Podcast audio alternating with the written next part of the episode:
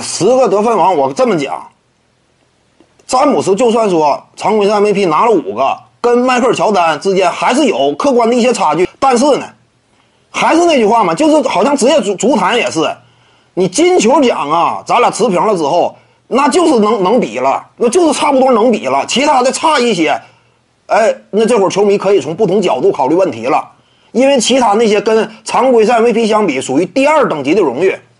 其他那些，你这会儿球迷他就能比了，因为什么呢？啊，你说迈克尔乔丹冠军数多呀，冠军很多时候是什么呢？不是球员自己能够决定的，对不对啊？谁谁谁冠军多，谁谁谁冠军相对较少一些。你首先一点呢，如果说这名球员在他的努力率领之下，在他扛起重任、以第一核心的身份的情况之下，率领球队登过顶，那他就证明过自己。你像外这勒布朗詹姆斯这种啊，三次做到。三次证明过自己，我感觉这个样本已经足够了。说明什么？他率领球队啊，是完全有实力、有能力登向高峰的，这就差不多了。你至于说再拿更多的这个冠军数啊，有时候呢，那就是不光是你能够一己之力逆转乾坤了，因为球员就这样嘛。大型团体球类运动当中啊，这不像说网坛单打，对不对？不像费德勒、纳达尔，只就我自己说了算。篮球不是团队运动。你周围的队友啊，他们是不是关键时刻就受伤啊？比如说当年欧文、乐福啊，你周围的队友是不是足够强势啊？是不是一整就引进什么老迈的奥尼尔啊？跟你周围身处的球队环境，当时这个阶段球队管理层操作的等级，这都有关系，不是你完全能一口一手掌控的。因此呢，你说冠军拿的少点，冠军拿的少点。很多情况之下，理智看待冠军本身更多就是团队属性的荣誉。你如果说比拼的是球队的历史地位，你当然啊，哪个球队冠军多，哪个球队历史地位就高。但你终归比拼的是团队运动当中的个人历史地位。